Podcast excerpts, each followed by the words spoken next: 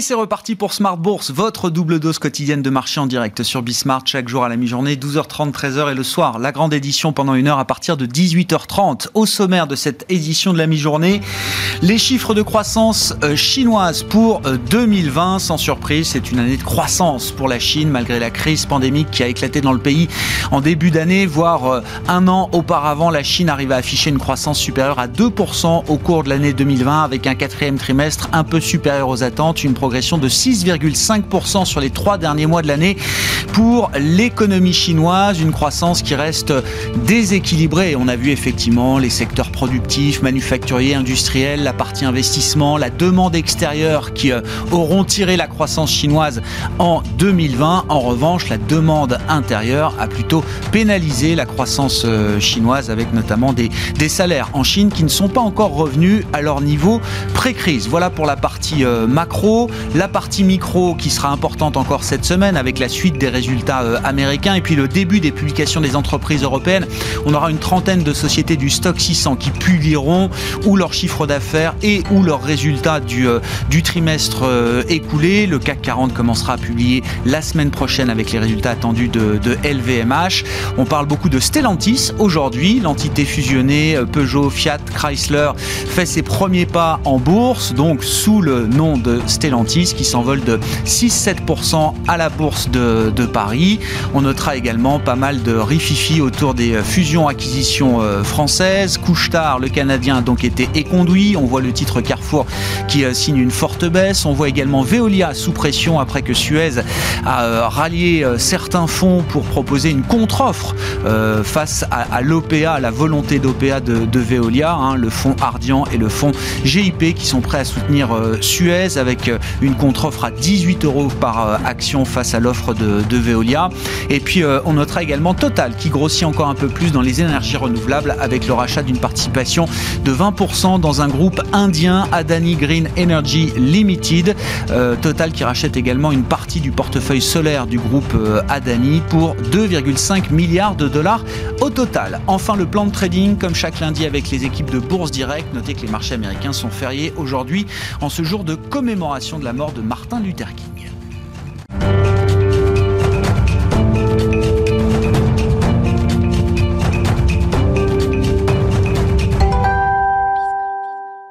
Les infos clés du jour sur les marchés à mi-séance en Europe, c'est avec Nicolas Pagnès depuis la salle de marché de Bourse Direct. Tendance en légère baisse à la mi-journée à la Bourse de Paris. Euh, les investisseurs parisiens qui réagissent euh, à la mi-journée donc au grand dossier en cours au niveau des entreprises, à commencer par Couchetard qui renonce à racheter Carrefour. Les deux groupes ont fait savoir que les discussions préliminaires ont été rompues en expliquant que les récents événements avaient conduit à une telle décision. Une façon de pointer sans le nommer le veto du gouvernement sur le sujet. Mais les deux groupes ne se quittent pas pour autant. Ils ont fait savoir qu'ils comptaient tout de même mettre en place une coopération dans plusieurs domaines, comme par exemple le partage de bonnes pratiques dans la distribution de carburant, le développement euh, d'achats en commun, mais aussi des partenariats sur la commercialisation de marques de distributeurs ou encore l'optimisation de la distribution sur les zones géographiques communes aux deux groupes. Suez fait part de son côté euh, de sa volonté de soutenir une alternative à l'offre de rachat faite par Veolia. Alors que Veolia tente d'établir un dialogue, Suez avait obtenu en novembre dernier un délai de trois mois devant la Cour d'appel de Paris. Trois mois de délai de consultation des instances représentatives du personnel de Suez sur le projet. Le groupe Suez qui, vient également d'annoncer avoir reçu une lettre d'intention euh, provenant des fonds Ardian et GIP. Ces euh, derniers proposent plusieurs scénarios alternatifs dont le rachat des actions Suez au prix de 18 euros par action, un prix similaire euh, à celui proposé par Veolia la semaine dernière dans l'offre publique d'achat qu'il a transmis au conseil d'administration de Suez. Veolia qui a d'ailleurs fait savoir qu'il ne céderait pas les 29,9% du capital de Suez qu'il possède désormais, tout en rappelant que le groupe reste ouvert à la discussion. Stellantis fait de son côté ses premiers pas en bourse. Le quatrième groupe automobile mondial issu de la fusion entre Peugeot et Fiat Chrysler est né ce samedi après plus d'un an de préparatifs. Les actionnaires de Peugeot ont chacun reçu 1,742 actions Stellantis pour une action Peugeot. Stellantis qui fait également ses premiers pas euh, en bourse aujourd'hui à Milan et demain aux États-Unis gagne un peu plus de 7% sur le marché parisien à la mi-journée. Et côté valeur toujours, Total annonce l'acquisition d'une participation minoritaire au sein de Adani Green Energy, le principal développeur solaire au monde. Le pétrolier acquiert également 50% d'un portefeuille solaire déjà en opération, deux opérations, pour un montant total de 2,5 milliards de dollars. Et au-delà euh, des actualités valeurs ce matin qui vont rythmer cette journée à Paris, alors que Wall Street restera fermé en raison du Martin Luther King's Day, les investisseurs ont pu prendre connaissance de quelques statistiques en Chine. La Chine qui affiche une croissance de 6,5% de son PIB au quatrième trimestre, une croissance légèrement plus forte qu'attendue puisque le consensus attendait 6,2% de croissance. Les ventes au détail déçoivent en revanche, euh, elles affichent une, une contraction de 3,9% sur l'année 2020. On notera également en ce qui concerne la Chine toujours et notamment Huawei, euh, le fait que l'administration Trump ait retiré à plusieurs fournisseurs du groupe chinois leur licence d'exportation, une décision qui affecte notamment le géant des fabricants de puces Intel. En Europe, les investisseurs gardent en tête également l'évolution de la situation euh, sanitaire avec les nouvelles mesures de restriction en France. En Allemagne, Angela Merkel devrait prendre une décision similaire à en croire le discours qu'elle a tenu euh, devant son parti à l'occasion de la désignation de son successeur. Celle-ci a estimé que la pandémie ne pourrait être contenue que par de nouvelles mesures plus restrictives. Le spectre d'une pénurie de vaccins à court terme en Europe euh, est également redouté alors que le laboratoire Pfizer a annoncé vendredi avoir du mal à tenir euh, les délais de production. Et on finit avec euh, un tour du côté des matières premières. Le pétrole qui s'apprécie à la mi-journée juste au-dessus des 55 dollars. L'once d'or qui se situe juste au-dessus des 1830 dollars, tandis que l'euro dollar retombe aux alentours des 1,20 dollars pour 1 euro. Nicolas Pagnès qui nous accompagne en fil rouge tout au long de la journée sur Bismart depuis la salle de marché de Bourse Directe.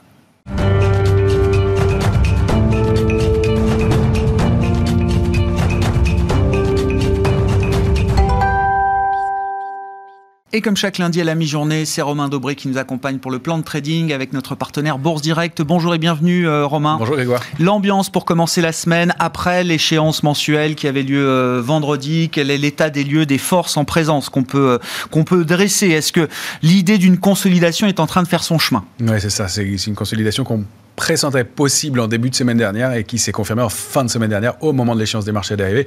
Juste après, hein, la, clôture a eu lieu à 16h sur l'indice parisien et puis on a, eu une accélération baissière un peu plus marquée. Donc rien de méchant, une consolidation dans un mouvement qui reste haussier globalement euh, avec de la marge pour consolider. D'ailleurs, euh, on, pourrait se permettre de baisser relativement, de façon relativement importante sans que ça remette en cause la, tendance de moyen et long terme en, cause du tout. Mais on, a voilà, un marché qui, arrive à des niveaux techniques majeurs alors que ce soit sur des, les indices qui arrivent sur des hauts de pour le Dow Jones, qui arrive euh, sur des points techniques importants sur l'indice CAC 40 qu'on avait évoqué, qu'on va pouvoir revoir un peu en détail, sur des valeurs aussi, sur des plus hauts, euh, des hauts de canaux sur des valeurs, des hauts de canaux sur des secteurs. Donc euh, un marché qui a besoin de souffler, qui aurait pu passer en force. C'était un peu la question la semaine dernière.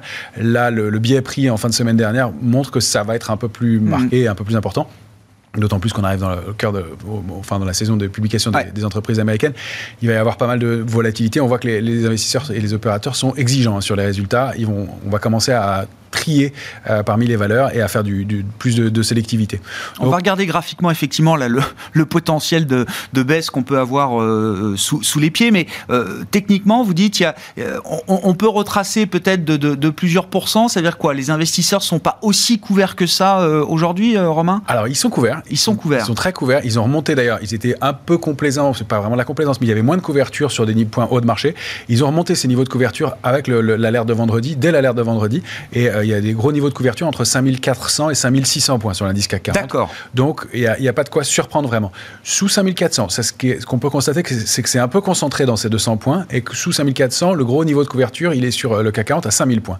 Donc, en gros, les, investisseurs estiment qu'il y aura une baisse de 200 points euh, maximum. La majorité des investisseurs se couvrent pour l'idée d'une baisse de 200 points. C'est ça. En gros, on se dit qu'il n'y a pas un gros, gros danger, qu'il y a des points d'entrée qui sont intéressants. Et, je pense que si on faisait un sondage, on le retrouverait. Euh, mm. Entre 5003 et 5004, ça conviendrait assez bien à pas mal de monde pour rentrer à nouveau sur le marché. Donc on a ces, niveaux de retracement. Alors ce qu'on peut en dire, c'est que bah, globalement c'est assez harmonieux sur les indices. Euh, là on voit l'indice CAC 40, on voit qu'il a mémorisé un niveau de résistance qui était important, qui était une zone de, congestion 2017-2019 qu'on avait un peu débordé, qu'on a largement enfoncé avec la crise du Covid et qu'on réintègre. Euh, donc on voit que c'est un mouvement qui, euh, sur la base des cours de clôture de vendredi soir, pourrait donner au maximum un cours de une, une, consolidation de 7%. On peut toujours aller plus bas, mais ça resterait une consolidation tant qu'on a ces, niveaux de, correction. Donc ça nous rendrait aux alentours de 5200 points sur l'indice parisien. Euh, et on voit qu'on bute vraiment sur ce niveau de 5670, 5730, euh, qui est vraiment un, niveau de résistance. Et c'est ça qu'on n'ait pas franchi ces niveaux en force parce qu'il euh, y aurait eu des contre-pieds, un, un, manque de soutien et puis une accélération haussière trop rapide, trop brutale et pas assez étayée. Donc, on parlait, vendredi, on parlait beaucoup de, de spéculation au-delà de, des, des, 5500 points sur le CAC. Hein. Si on était parti effectivement en requête au-delà de 5007, on sait que c'est une hausse qui aurait été fragile peut-être. Exactement avec des trous, avec du manque de soutien, et de, plus de spéculation, et puis des investisseurs qui, auraient dû rentrer dans le marché un peu à eh contre-cœur, forcé, eh et on sait que c'est jamais très bon parce que les prix de revient sont pas excellents et que le, mouvement est pas génial et que si on retrace, eh bien on, on, est prompt à prendre son bénéfice et à être un peu tendu. Donc c'est plutôt plutôt favorable. Donc petite pression baissière sur le futur CAC 40 vendredi dernier, un marché qui se comporte plutôt bien et une phase de consolidation qui est relativement bienvenue. Et vous dites c'est assez harmonieux, c'est-à-dire qu'on retrouve des schémas euh, identiques sur d'autres indices aux États-Unis notamment, euh, Romain? Exactement. Si on regarde le Dow Jones en, hebdomadaire, on voit qu'on avait évoqué hein, la semaine dernière ce haut de canal haussier. Il a, il a très bien fonctionné, 31 090 points. On a buté dessus, on retrace, il n'y a pas de panique. On, a aussi un potentiel de baisse, vous voyez, qui est de 6,91% pour aller ah chercher un gros niveau quasiment de identique alors. C'est quasiment identique. Alors, c'est pas ce que j'envisage, c'est 7% de correction. C'est la correction max. C'est pour ça que je propose ces, deux scénarios. Enfin, il y en a trois. En fait, pour moi, c'est 2, 4 ou 7%. Alors, vous allez me dire que je me laisse le, choix et de la marge. C'est difficile d'évaluer une, une, consolidation.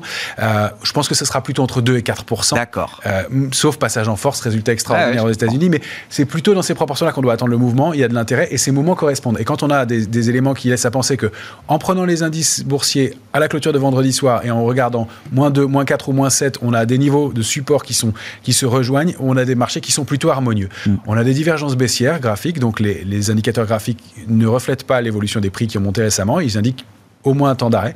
Donc pas de signaux de retournement de tendance fort, mais une tendance de court terme qui devient baissière et une pause qui se met en place de façon assez sereine, assez, assez euh, propre, euh, à l'exception du Nasdaq qui lui n'a pas ne marque pas de divergence, euh, donc qui, qui, tient bien. On eu un peu peur pour le Nasdaq ces derniers temps. En début d'année, sur les premières séances, c'était pas l'indice le plus fort, et puis il s'est repris quand même de manière spectaculaire depuis. Hein. Ouais, et en plus de façon encore une fois propre et harmonieuse, avec, on le rappelle, des valeurs qui ne sont pas les GAFAM qui eh ont fait payer le, le Nasdaq et qui, elles, stagnent. Donc c'est plutôt sain que le mouvement, encore une fois, se passe dans, dans, ces proportions-là. En dehors des grands indices euh, actions, il y a le compartiment des matières premières qui envoie toujours des signaux visiblement très positifs, euh, Romain. C'est confirmé encore en ce début de semaine Oui, tout à fait. Alors là, là, on a un graphique de l'indice Reuters CRB qui est, qui est, intéressant, qui est un grand panier de, de valeurs de matières premières.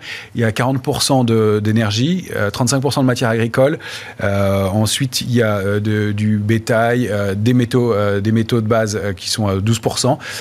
voilà, donc c'est un grand panier qui représente bien l'évolution. On voit que cet indice, il évolue sous une ligne de tendance baissière depuis euh, longtemps maintenant, une dizaine d'années au moins, et il y a un vrai retournement qui se met en mm. place sous forme d'un mouvement en V assez puissant et qui laisse à penser qu'il y a euh, vraiment en, en, termes de cycle boursier et en termes de force, enfin d'analyse intermarché, euh, le, secteur des matières premières qui monte et qui va entraîner avec lui probablement toutes les valeurs liées, et c'est pour ça qu'on est assez positif sur les ressources de base, sur le pétrole, sur les valeurs liées aux énergies globalement, et que c'est un mouvement intéressant. Alors donner des, des niveaux, des perspectives, c'est plutôt de montrer qu'il y a ce vrai retournement, ce vrai intérêt, même si lui aussi, vous le voyez, arrive sur un niveau de résistance important à court terme qu'il va falloir euh, peut-être digérer et pour, pour, pouvoir le franchir et aller passer cette oblique violette que, que vous avez à l'écran qui déclencherait un mouvement aussi. Mais donc, on, à mon sens, il y a encore du potentiel de hausse dans les jours ou, mois, enfin dans les semaines ou mois qui viennent, mais qu'on on arrive dans une petite phase de consolidation qui est euh, la bienvenue. On, va revenir sur le, sur le CAC 40 dans un instant, mais je voulais qu'on dise un mot de l'euro-dollar euh, aussi. Hein, c'est la semaine des banques centrales, pas de la Fed, mais de la Banque centrale européenne notamment euh, ce jeudi. C'est vrai que on est monté à plus de 1,23 la semaine dernière, et puis le mouvement s'est assez vite dégonflé en quelques séances, puisqu'on est retombé sous entre 1,20 et 1,21 au moment où on se parle. Est-ce que la tendance haussière qu'on observait sur l'euro-dollar est invalidée à ce stade, Romain? Alors la tendance haussière de moyen et long terme, non. À court terme, oui. Et euh, on constate que ce niveau de résistance à 22,38, à, à 22,70 euh, est, est, un niveau de résistance qui a, qui a mm. vraiment bloqué l'indice. Euh, il y a donc ce, ce, phénomène de consolidation. et tant qu'on est au-dessus d'un 19,06 qui était l'ancien la borne haute de l'ancien trading range, c'est plutôt positif. Moi, la large, je la mets sous un 17,89. Vous voyez qu'elle est relativement lointaine Ce qu'on constate, c'est que la position nette spéculative a augmenté la semaine dernière alors que l'euro-dollar a baissé. D'accord. Donc, il y a un peu de pression baissière, un peu de spéculation à la baisse. Donc, à court terme, ça peut... Il y a un phénomène de contre-pied là. Il y a un petit contre-pied qui se met en place et c'est moins haussier qu'on l'escomptait euh, il y a une semaine euh, déjà où on pensait que c'était plus une pause. Là, à court terme, ça peut consolider un peu plus fortement, en tout cas pour l'instant, un trading range qui est un 19,06, un 22, 28, qui paraît une, une zone de consolidation euh, propre dans l'immédiat. Bon, on verra. Encore une fois, la séquence Banque centrale euh, redémarre avec la BCE cette semaine et puis beaucoup de débats au sein de la Fed également sur le, rythme du programme d'achat. On verra comment ces, ces, discussions, ces discours, ces déclarations peuvent influencer le cours de, de l'euro-dollar. Pour revenir sur le CAC et pour finir avec vous, euh, Romain, sur une échéance de temps quotidienne, là, sur un, graphique en 14 heures pour le futur CAC 40, qu'est-ce qu'on peut dire de la situation de début de semaine? Alors déjà, on voit qu'il y a beaucoup de niveaux disponibles, il y a beaucoup de supports intermédiaires. Euh, voilà, on, en fait, on est à mon sens rentré dans un trading range 5630 quand qu'on a rompu vendredi dernier et, euh, et 5525 euh, qui va être notre premier niveau d'alerte pour la pour la pour la semaine. encore une fois, sans remettre en cause de façon dramatique la tendance, mais qui serait qui déclencherait un mouvement baissier un peu plus, un peu plus marqué. Euh, et puis, on a ensuite des niveaux intermédiaires. 5482, 5433 paraissent importants. Ce sont des cibles en cas de rupture du trading range précédent, donc 5433. Euh, et puis, il y a cette grosse zone, 5349, 5380, qui euh, devra, à mon sens, constituer un point mm-hmm. d'entrée, un point d'achat où on ne devrait pas aller plus bas. On avait placé... Ça, c'est nos 2-4% de baisse, c'est ça, hein, 5380. C'est ça. Là, on trouve nos, 4% de baisse. J'ai pas péché par optimisme. Je vous ai pas indiqué le plus, la partie un peu plus basse où on pourrait redescendre. Alors sous 5287 qui avait été un point qu'on voit pas là, mais je voulais zoomer un peu plus, euh, qu'on voit pas là, qui avait été l'alerte de moyen terme précédente. Ce n'est pas bon d'aller tester ces niveaux-là. On, doit, on doit, le marché doit former des points de plus en plus hauts. sinon, on invalide la, tendance haussière de moyen terme. Donc euh, on, pense que c'est un bon niveau cible maximal. On va voir comment le marché se comporte. Difficile d'estimer comment vont réagir les investisseurs, d'autant plus qu'il y a énormément d'incertitudes, notamment liées autour de, euh, à l'évolution de la, vaccination, de la pandémie, de la, des mutations et autres.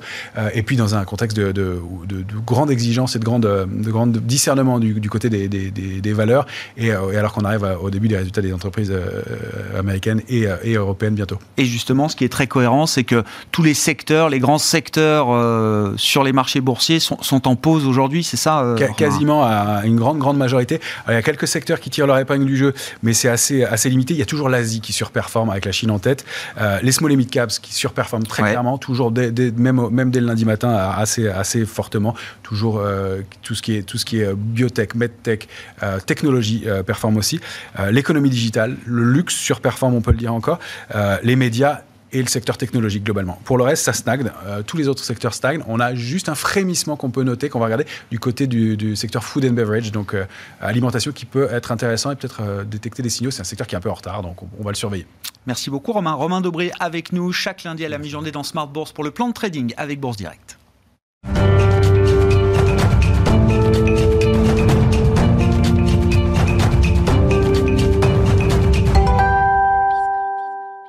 Et puis le quart d'heure américain pour euh, démarrer chaque semaine également dans Smart Bourse à la mi-journée. C'est Thomas Coster qui nous accompagne à distance en visioconférence depuis euh, Genève, économiste senior en charge de suivre les États-Unis pour Pictet Wealth Management. Bonjour et bienvenue euh, Thomas.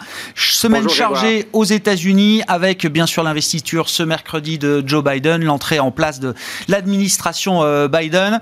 On a eu le, le montant de l'enveloppe budgétaire que Biden voulait déployer dans un premier temps, 1900 milliards de dollars. Quelle est la stratégie ou quelle stratégie est-ce que Joe Biden pourrait adopter pour déployer cette nouvelle enveloppe budgétaire, Thomas? Oui, donc c'est la, vraie question. Hein. Comment faire passer ce, paquet budgétaire euh, au, Congrès? Je rappelle qu'au Sénat, donc les démocrates sont à 50-50 avec les, républicains. Et, j'insiste là-dessus parce qu'au Sénat, hein, il y a une règle que vous avez besoin de 60% des voix pour la plupart des lois, sauf une fois par an, vous pouvez faire abaisser ce, euh, seuil à 50 avec ce qu'on appelle la budget reconciliation. Euh, c'est d'ailleurs un budget reconciliation qui a été utilisé pour les baisses d'impôts de Trump en, en 2000, décembre 2017. Donc la question, c'est est-ce qu'on va travailler ou pas avec les républicains, euh, sachant que derrière, hein, il y a, d'autres programmes hein, que Biden souhaite faire passer, par exemple le programme d'infrastructure à 2000 milliards de dollars. Hein. Euh, donc il y, a une vraie question de stratégie là pour faire passer le, paquet au Congrès qui est quand même très importante. On n'a pas eu beaucoup de détails de la part de Joe Biden. Au final, moi je pense que les 1900 milliards risquent quand même d'être d'être dilués. Alors on aura à mon avis quand même autour de, de 1000 milliards de, dollars, ce qui est déjà euh, énorme, puisqu'on vient d'avoir 900 milliards de dollars qui ont été votés au mois de, décembre. Donc ça, ça veut dire hein, des chèques supplémentaires pour les ménages, des allocations chômage qui perdurent jusqu'au mois de septembre. donc bref, on aura quand même beaucoup de soutien à, la demande hein, et à la consommation aux États-Unis, mais une fois hein, que les signaux seront meilleurs sur le plan de la pandémie.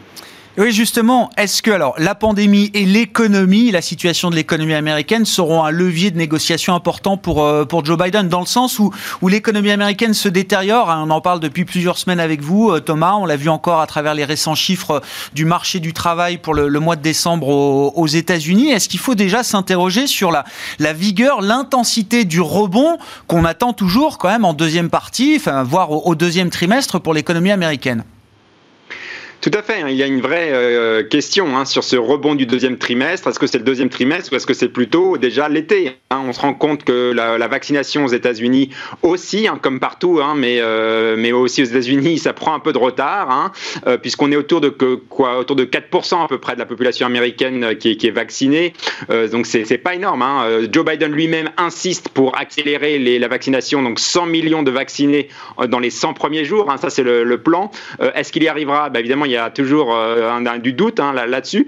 Enfin bref, on se rend compte qu'en effet, il y a une petite, un petit glissement du calendrier euh, plus vers l'été pour ce fameux bond de la consommation euh, qui, est, qui est attendu aux, aux États-Unis. Et en attendant, il y a un creusement à la baisse euh, des, risques, des risques baissiers hein, sur le PIB américain, puisque euh, je pense qu'on s'achemine vers un, PIB légèrement négatif euh, au premier trimestre, et tous les signaux vont dans, dans le sens d'un PIB négatif. Vous avez les ventes au détail du mois de décembre qui étaient globalement mauvaises, vous avez une remontée des allocations, des demandes d'allocations chômage. Bref, là, les signaux se gâtent. Hein.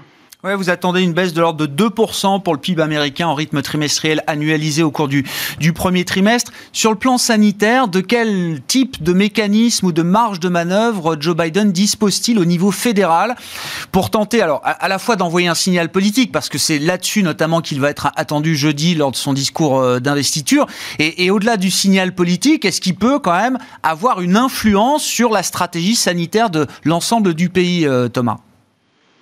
Alors, euh, deux choses. Le premier point, c'est que c'est lié aux discussions budgétaires, puisque dans son paquet budgétaire de 1900 milliards, il y a aussi une allocation qui est prévue euh, pour permettre le financement hein, de, la campagne de vaccination, hein, parce logistiquement, c'est très lourd. D'ailleurs, c'est souvent euh, les États hein, qui financent dans, pas mal de cas ces vaccinations. Donc, il y a l'idée aussi de, remettre plus d'argent sur la table pour aider cette campagne de vaccination. Premier point. Deuxième point, c'est est-ce comment on, on, gère les ressources fédérales? Est-ce qu'on fait appel, par exemple, à cette administration qui est en charge des catastrophes naturelles, qui pourrait être plus vite déployée sur le terrain euh, pour, euh, bah, pour faire vacciner les, gens. Et comme partout dans le monde, hein, on a toujours euh, cette, ces questions de logistique entre les hôpitaux. Alors en plus aux États-Unis, c'est encore plus compliqué puisqu'il y a les États d'un côté, il y a l'État fédéral. Tout ça, ça complique beaucoup les choses. évidemment, en plus, il y a les questions purement médicales, purement logistiques liées au fait qu'est-ce qu'il y aura assez de vaccins et aussi assez de composants pour entrer dans les vaccins. Voilà. Tout ça fait que globalement, on est voilà, 100 millions de vaccins en 100 jours, il y a quand même un doute. Et en effet, il y a un petit glissement du calendrier pour, euh, atteindre cette fameuse euh, immunité de masse. Bon, on attend évidemment le discours d'investiture de Joe Biden. Euh, ce sera ce mercredi, hein, le, 20, euh, le 20 janvier. Ce sera le temps fort politique de la semaine aux États-Unis, avec entre-temps quand même un temps fort économique, euh, Thomas, puisque Janet Yellen est entendue demain par une des commissions du Sénat, une audition dans le cadre de la, la confirmation qu'on attend pour Janet Yellen au poste de secrétaire au Trésor.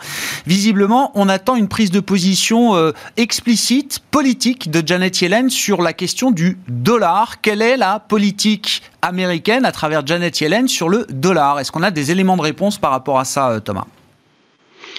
Oui, alors quand Janet Yellen dit, euh, enfin en tout cas les médias disent hein, que Janet Yellen euh, euh, insistera sur un dollar fort, hein, il y a deux compréhensions, hein, deux interprétations de ce mot dollar, de cette phrase dollar, dollar fort.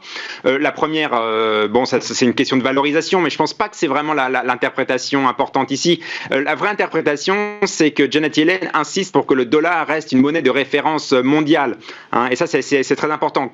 Rester un benchmark mondial. Évidemment, le, dollar est attaqué de toutes parts. évidemment, bon, évidemment les les crypto-monnaies, l'or, mais aussi potentiellement par d'autres monnaies au, niveau mondial qui, qui pourraient supplanter le dollar. Et là, Janet Yellen insiste sur le rôle important d'un dollar fort, mais ce qu'on dit un dollar fort, c'est de continuer à séduire les investisseurs étrangers en quelque part leur promettant qu'ils retrouveront leur bille dans plusieurs années s'ils continuent d'investir aux États-Unis et donc d'investir dans le dollar. Je pense que c'est ça la vraie interprétation.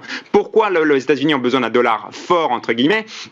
Tout simplement parce qu'il y a toujours cette balance des paiements qui est déficitaire. Les États-Unis ont besoin du capital étranger et ont besoin notamment hein, du capital des Européens. Donc c'est ça, c'est continuer à sourcer hein, les investissements étrangers pour qu'ils continuent de, venir aux États-Unis pour financer euh, la balance des paiements, mais aussi hein, le déficit budgétaire énorme stratégique, Thomas, justement, c'est intéressant. Là, qu'est-ce qui fait que dans les, les, les, prochaines années, dans le prochain cycle, les États-Unis resteront toujours à une terre d'investissement aussi privilégiée par les, les grands investisseurs? C'est quoi là?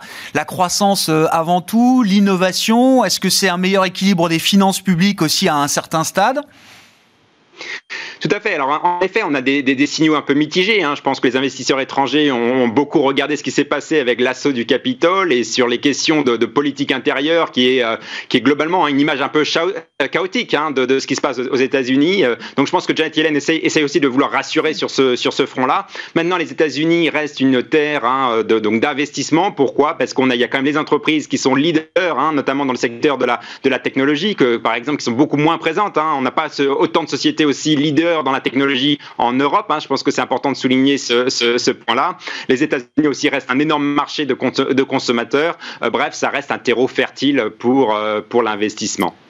Bon, une dernière question sur la Fed. Là, que s'est-il passé euh, entre les fêtes de fin d'année aujourd'hui du côté de la Fed Parce que on, a quitté la Fed en fin d'année, dernière. Thomas qui nous disait, euh, on, sera là euh, où que vous ayez besoin, la Fed sera présente et de manière aussi puissante que, que nécessaire. Et puis dès le début d'année, boum, Discussion, débat sur, tiens, faut-il que la Fed commence à envisager de réfléchir à réduire le rythme de ses achats? Je rappelle 120 milliards de dollars par mois. Alors évidemment, il y a différents courants qui s'expriment au, sein de la Fed, mais le débat est arrivé quand même très très vite sur la table, Thomas. Oui, euh, tout à fait. Comme vous le dites, euh, c'est une question de courant à l'intérieur de la Fed, hein, des membres euh, de la Fed qui sont aussi, notamment, il y, a, une certaine frange qui est un peu inquiète par rapport au marché financier qui continue de monter, hein, notamment le marché action.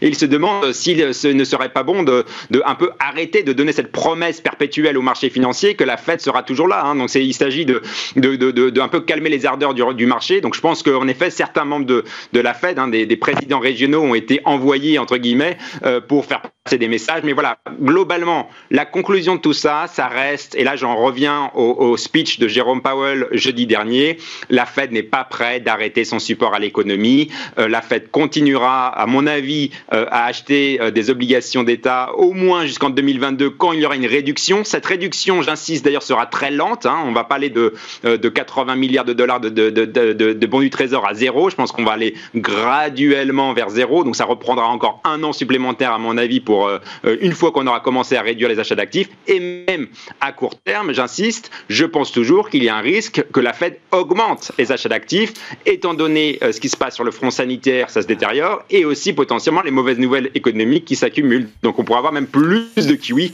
avant une réduction du kiwi l'année prochaine. attention, ça se joue en plusieurs temps, hein, mais c'est vrai que dans l'immédiat, les risques sont plutôt baissiers là sur l'économie américaine en ce début d'année, en raison notamment de la situation sanitaire qui n'est toujours pas maîtrisée. Merci beaucoup Thomas. Thomas Kosterg avec nous chaque lundi à la mi-journée dans Smart Bourse depuis Genève, économiste senior en charge de suivre les États-Unis pour Pictet Wealth Management. On se retrouve ce soir à 18h30 en direct.